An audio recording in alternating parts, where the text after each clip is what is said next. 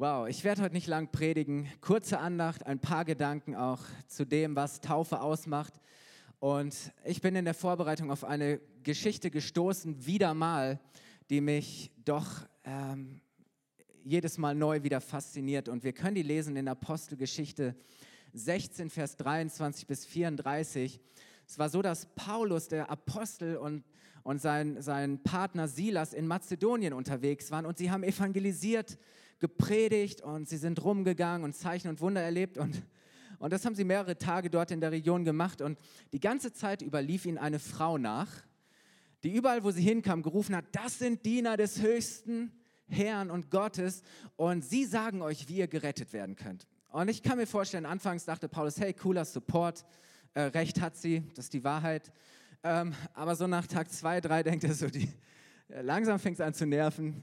Ähm, und diese Frau ließ nicht locker. Überall hat sie sie verfolgt und überall hat sie gerufen. Und irgendwann heißt es, war Paulus sowas von genervt, dass er sich zu dieser Frau gewendet hat und diesem, diesem Wahrsagegeist, der in ihr war, der zwar Wahres gesprochen hat, aber aus einer falschen ähm, Quelle kam, hat er befohlen, rauszugehen. Und dieser, dieser falsche Geist ist aus dieser Frau rausgegangen.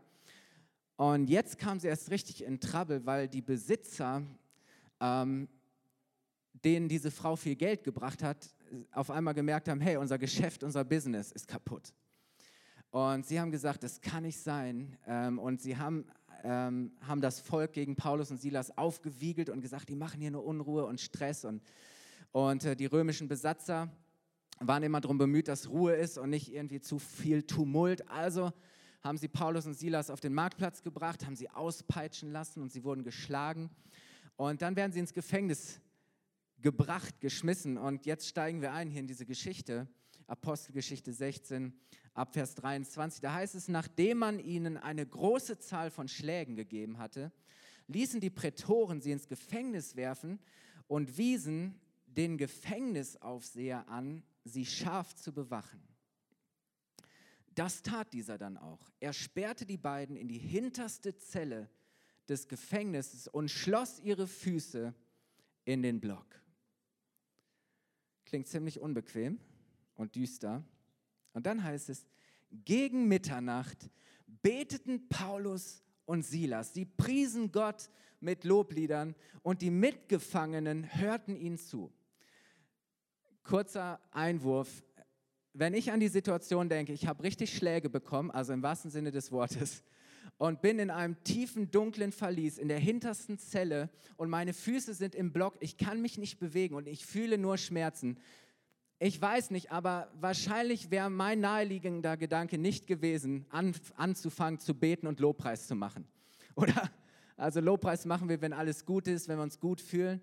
Aber Paulus und Silas fangen an, so laut zu beten und Gott zu loben, dass alle Mitgefangenen im Gefängnis es hören können. Und die Auswirkung davon ist folgende. Vers 26. Plötzlich bebte die Erde so heftig, dass das Gebäude bis in seine Grundmauern erschüttert wurde. Im selben Augenblick sprangen sämtliche Türen auf und die Ketten aller Gefangenen fielen zu Boden. Der Aufseher fuhr aus dem Schlaf hoch und als er die Türen des Gefängnisses offen stehen sah, zog er sein Schwert und wollte sich töten, denn er dachte, die Gefangenen seien geflohen. Doch Paulus rief so laut er konnte, tu dir nichts an, wir sind alle noch hier. Da ließ der Aufseher Fackeln bringen, stürzte ins Gefängnis und warf sich zitternd vor Paulus und Silas zu Boden. Während er sie dann nach draußen führte, fragte er sie, ihr Herren, was muss ich tun, damit ich gerettet werde? Sie antworteten, glaube an Jesus den Herrn und du wirst gerettet werden, du und alle, die in deinem Haus leben. Und sie verkündeten ihm und allen, die bei ihm im Haus wohnten, die Botschaft des Herrn. Der Gefängnisaufseher kümmerte sich noch in derselben Stunde, mitten in der Nacht, um Paulus und Silas und wusch ihnen das Blut von den Striemen ab. Dann ließen sich er und alle, die zu ihm gehörten, ohne zu zögern, taufen. Anschließend führte er die beiden in sein Haus hinauf und ließ eine Mahlzeit für sie zubereiten. Er war überglücklich, dass er mit seinem ganzen Haus zum Glauben an Gott gefunden hatte. Wow. Äh, der Text ist schon eine Predigt für sich, oder? Eigentlich brauche ich da nicht mehr viel zu sagen. Ähm, was, was, was für ein Ereignis. Und ich möchte den, den Fokus, unseren Fokus mal richten auf diesen normalen Mann, diesen Gefängnisaufseher. Da ist dieser Gefängnisaufseher und ihm werden zwei Gefangene gebracht. Er kennt Paulus und Silas nicht persönlich. Vielleicht erfährt er nicht mal etwas über die Hintergründe darüber, warum sie ins Gefängnis bekommen. Er bekommt einfach nur die Anweisung, dass er sie ganz scharf bewachen soll. Also tut er seine Pflicht, seinen Job, das, was er kann. Im Gefängnis ist er der Boss und alles läuft nach seiner Pfeife und er sagt, okay, in die hinterste Zelle und ich gehe auf Nummer sicher. Sie haben nicht nur ähm, Ketten an den Händen, sondern ich lasse ihre Füße noch in den Block einschließen und dann ist alles safe, erledigt. Und das war für ihn so tägliche Routine oder das hatte er unter Kontrolle und ähm, ich glaube, für ihn war es nichts Besonderes. Er hat sich keine großen Gedanken darüber gemacht, was sind das für Leute und warum sind sie da. Und ähm, dann tut er Folgendes, er schläft.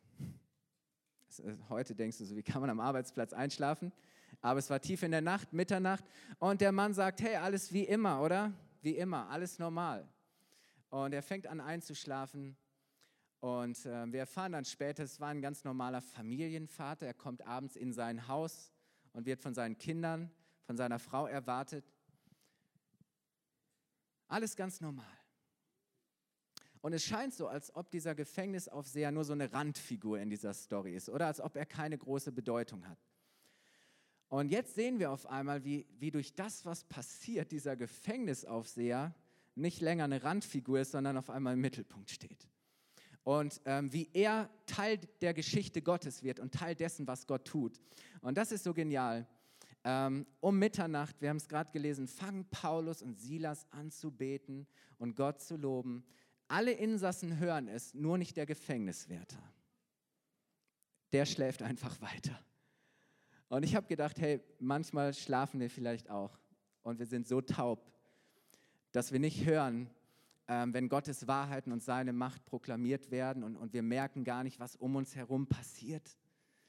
Ähm, alle bekommen es mit, alle Gefängnisinsassen hören das Lob Gottes und der Gefängniswärter, er schläft, schläft einfach weiter seelenruhig bis auf einmal das ganze Gefängnis anfängt zu beben und die Fundamente erschüttert werden und die Türen springen auf und die Ketten fallen ab und auf einmal schreckt er auf und er sieht nur, alle Türen sind offen und was er denkt ist, alle sind abgehauen, das ganze Gefängnis ist leer, ich bin nicht nur mein Job los, sondern das ist mein Todesurteil. Ich bin am Ende, ich habe verloren. Und, und wir merken, wie, wie radikal und wie krass das ist, weil es das heißt, als er das mitbekommt, bricht für ihn die Welt zusammen und er sagt, hey, sie werden mir eh das Leben nehmen, dafür werden sie mich hinrichten. Also nimmt, richtet er sein Schwert gegen sich und ist gerade im Begriff, sich umzubringen, als Paulus so laut er kann ruft, tu dir nichts an, wir sind alle noch hier. Und dann stürzt er in diese Zelle und er zittert, wirft sich zu Boden. Und er spürt auf einmal, Gott ist in dieses Gefängnis eingebrochen. Gott hat nicht nur das Gefängnis erschüttert, sondern er selber ist erschüttert oder er zittert. Er merkt auf einmal, wow, hier passiert etwas übernatürlich, etwas Gewaltiges, etwas Mächtiges. Und er sagt nur, wie kann ich gerettet werden?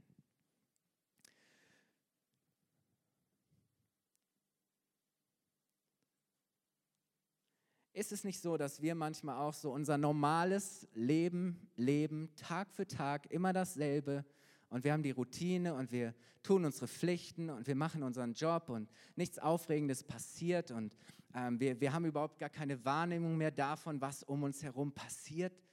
Aber auf einmal passiert etwas, das uns total erschüttert. Oder wo wir merken, auf einmal wird uns der Boden unter den Füßen weggezogen. Auf einmal passiert etwas, wo wir merken, oh krass, was... Äh, auf einmal ist da vielleicht die Diagnose, die Krankheit. Auf einmal läuft irgendetwas komplett schief.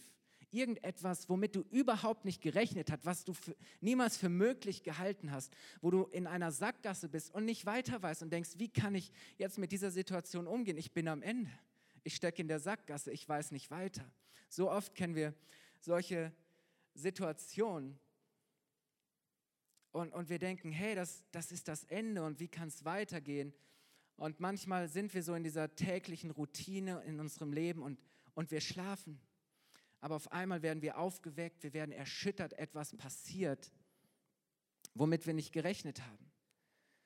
Und, und auf einmal ist da vielleicht irgendeine Begegnung oder etwas passiert, ein Ereignis und du wirst überrascht, oder? Du denkst so, Moment mal, ähm, was hat das zu bedeuten? Du wirst mit irgendetwas konfrontiert, vielleicht wirst du in Frage gestellt oder sein ganzes Leben wird auf einmal in Frage gestellt. Auf einmal hat er nichts mehr unter Kontrolle. Wir rechnen mit nichts Besonderem, aber plötzlich ist etwas anders. Und dieser Gefängniswärter, er ist so von, sowas von verzweifelt. Alles spricht gegen ihn. Er denkt, hey, ich habe versagt, ich bin am Ende. Und dann kommt dieser, dieser Rettungsruf. Paulus sagt, ah, ah, du bist nicht am Ende. Hey, wir sind alle noch da. Äh, Gott hat das hier alles unter Kontrolle. Und er sagt, tu dir nichts an. Wir sind alle noch hier. Und er kommt und er spürt, wow, ähm, Gott ist hier. Wie kann ich gerettet werden? Und er stellt diese Frage, was muss ich tun, damit ich gerettet werde? Und ich wiederhole das nochmal. Ähm, da heißt es ab Vers 31, Glaube an Jesus den Herrn und du wirst gerettet werden, du und alle, die in deinem Haus leben.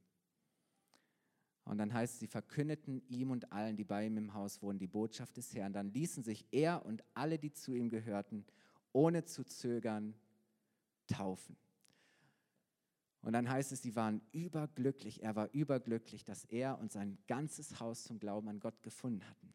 Und ich freue mich so sehr, dass jeder von euch ganz persönlich ähm, Gott erlebt hat, dass jeder von euch irgendwie gemerkt hat, hey, Gott tut was in meinem Leben, Gott ist präsent in meinem Leben. Und ich möchte, dass dieser Gott mehr Raum hat. Ich möchte, ich habe zum Glauben an Jesus gefunden, aber ich weiß, jetzt will ich mit Jesus mein Leben gestalten und ich will mehr von Jesus. Und ähm, ich kenne so eure Geschichten ein bisschen von Ero und von Tobi ein bisschen was gehört und von Anja auch von dem Weg, von dem sie uns noch gleich vielleicht ein bisschen erzählen werden, was sie auch dazu bewogen hat, diese Entscheidung zu treffen. Aber ich bin so begeistert und fasziniert, ähm, wenn man auf einmal merkt, dass die eigene Geschichte Teil der Geschichte Gottes ist. Oder wenn man auf einmal merkt, ähm, dass Gott etwas tut und du merkst, wow, ich bin gemeint. Und du merkst, ich kann und ich will nicht so weiterleben wie bisher du merkst, hey, mein Leben soll sich verändern, mein Leben muss ein anderes sein als, als, als vorher, als ich Jesus noch nicht kannte. Und ich will entschlossen und entschieden ihm nachfolgen. Und das finde ich so genial. Ähm, für diesen Mann und seine Familie beginnt an diesem Tag ein neues Leben.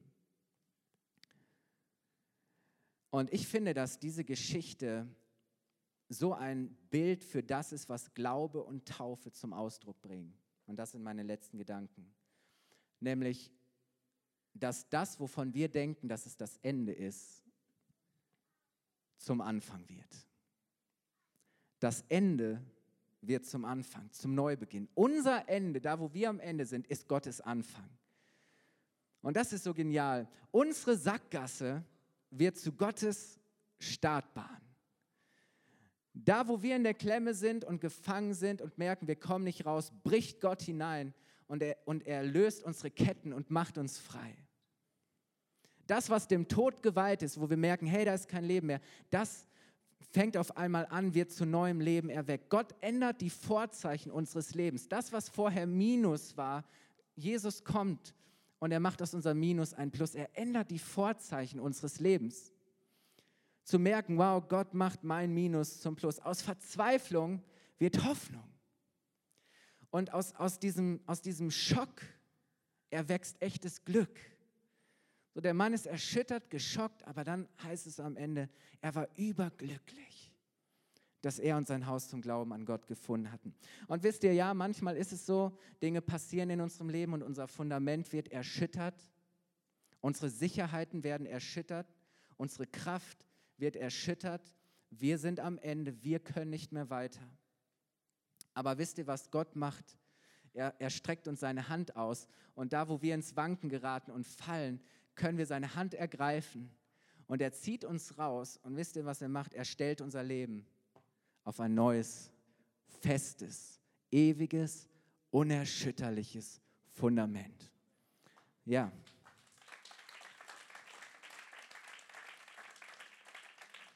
Wisst ihr, an Gott glauben heißt, den Glauben daran zu verlieren, dass ich selber schaffen kann, dass ich selber tun kann, dass ich mich selber retten kann und zu sagen, nein, ich muss es auch gar nicht mehr tun, sondern Jesus hat schon alles getan. Er hat mich gerettet und, und, und ich brauche nur seine Hand ergreifen. Und wisst ihr, manchmal bricht Gott in unser Leben hinein oder blitzt etwas von Gott in unserem Leben auf und es ist so wichtig, dass wir erkennen, was passiert. Auf einmal ist er da. Du kannst es vielleicht nicht erklären, ähm, du hast nicht alles verstanden, aber du weißt auf einmal, hey, jetzt hat was Neues angefangen. Es hat sich etwas verändert. Äh, Gott ist hineingekommen. Ähm, auf einmal wird dir bewusst, dass du Teil der Geschichte Gottes bist. Und ich finde es so interessant in dieser Geschichte, warum erzählt die Bibel diese Geschichte? Eigentlich geht es um Paulus und Silas, eigentlich geht es um die Geschichte der ersten Kirche, eigentlich geht es darum, wie sie in, in Mazedonien evangelisieren und, ähm, und dieser römische Mann, das, das war einer, der war ganz, ganz weit weg von Gott. Das war in den Augen der, der Juden und der Christen eine Heide, ein Gottloser, jemand, der eigentlich unmöglich gerettet werden kann.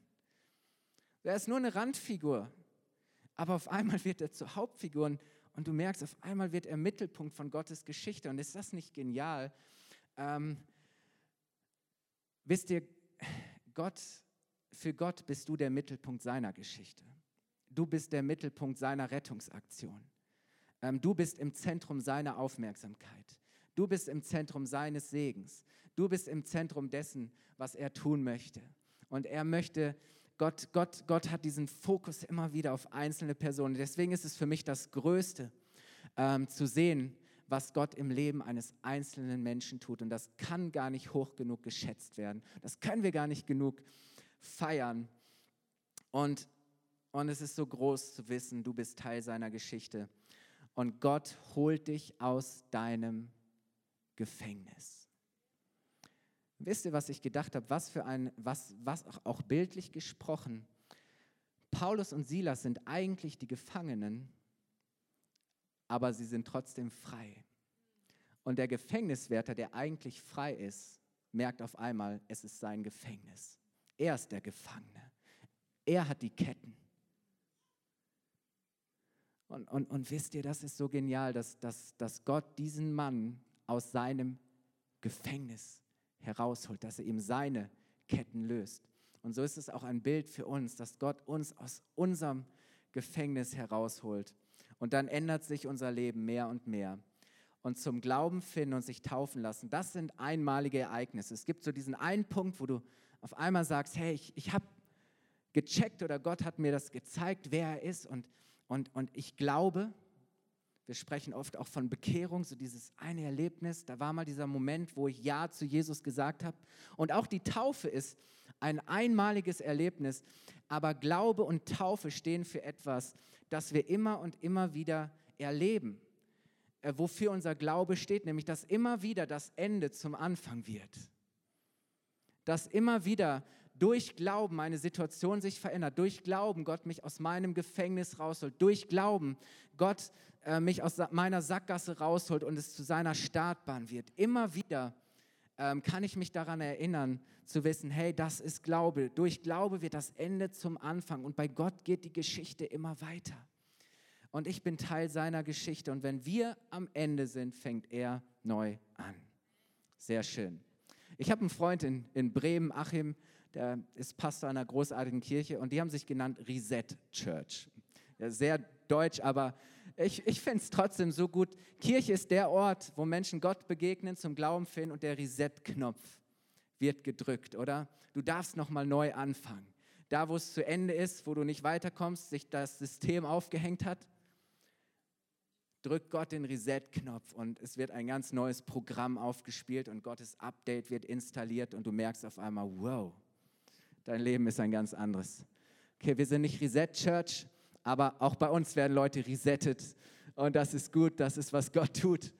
Und ich freue mich, dass ihr das erleben durftet, wie Gott euer Leben verändert hat und Jetzt haben wir lang genug gewartet. Jetzt wollen wir euch mal hier vorne sehen. Kommt doch zu mir.